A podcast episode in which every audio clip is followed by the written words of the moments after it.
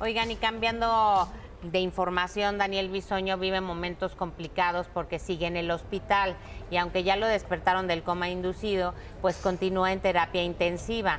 Su hermano Alejandro reveló que tuvo una infección fuerte derivada de la cirugía y se le complicó, se le pasó al pulmón y se tardó en ir al hospital. Él ya tenía miedo, Bisoño, y aunque le insistían que fuera, él no quería está fuera de peligro, según revela Alejandro, y que no hay fecha todavía para que sea dado de alta, pero ha mostrado una mejoría, pues lo cual qué bueno, ojalá que así sea. Alejandro Gou, que es amigo de él y es socio, en la unidad de mi barrio, dijo que el viernes o el sábado lo fue a ver y que ya había despertado, que ya estaba bromeando, que ya faltaba poco para que regresara a trabajar, ¿no?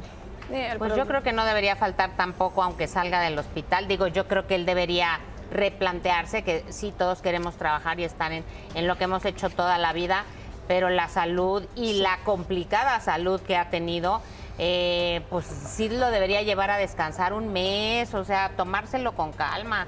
Han sido varios momentos eh, eh, de salud muy difícil. Y yo quiero pensar que en donde trabaja por el cariño que le tienen se lo permitirían, ¿no? No, sí, ya dijeron que lo esperarán el tiempo que sea. A veces uno por el ansia de regresar y no perder tu lugar y este estar vigente eh, o por que te aburres en tu casa, pero no, esto sí hay que tomarlo con Sí, no, no, no puede haber nada por encima de tu salud. El problema es que pues la familia vivió, está viviendo trágicas situaciones porque en medio del malestar de Daniel Bisoño y su situación tan delicada, el viernes por la noche se confirmó que eh, la mamá de Daniel lamentablemente murió, doña Araceli Bisoño. Tapia. Eh, lo hicieron por medio de eh, un comunicado, llamémoslo así, un mensaje en redes sociales que decía Araceli Bisoño atravesaba una difícil situación de salud desde hace tiempo debido al COVID que, que, que contrajo dos veces. Su ingreso al hospital la madrugada del viernes pasado fue a causa de una infección generalizada que no logró superar.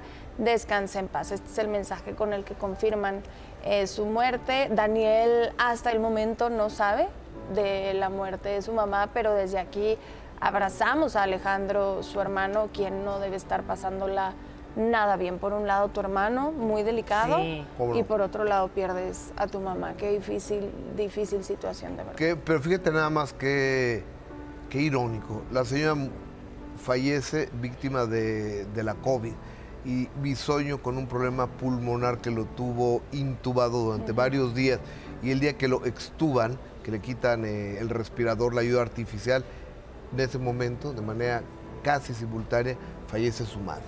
Sí, no, no, muy, duro y muy lamentable. Un abrazo bien solidario. Pues ya la familia, como dice yo, considerará en qué momento informarle esto, tal vez para su estado de ánimo, pero pues si ve tele, si ya está consciente, pues tiene que ser pronto, ¿no? Si tiene el teléfono celular si tiene el celular, si lo que sea, alguien puede cometer la impertinencia.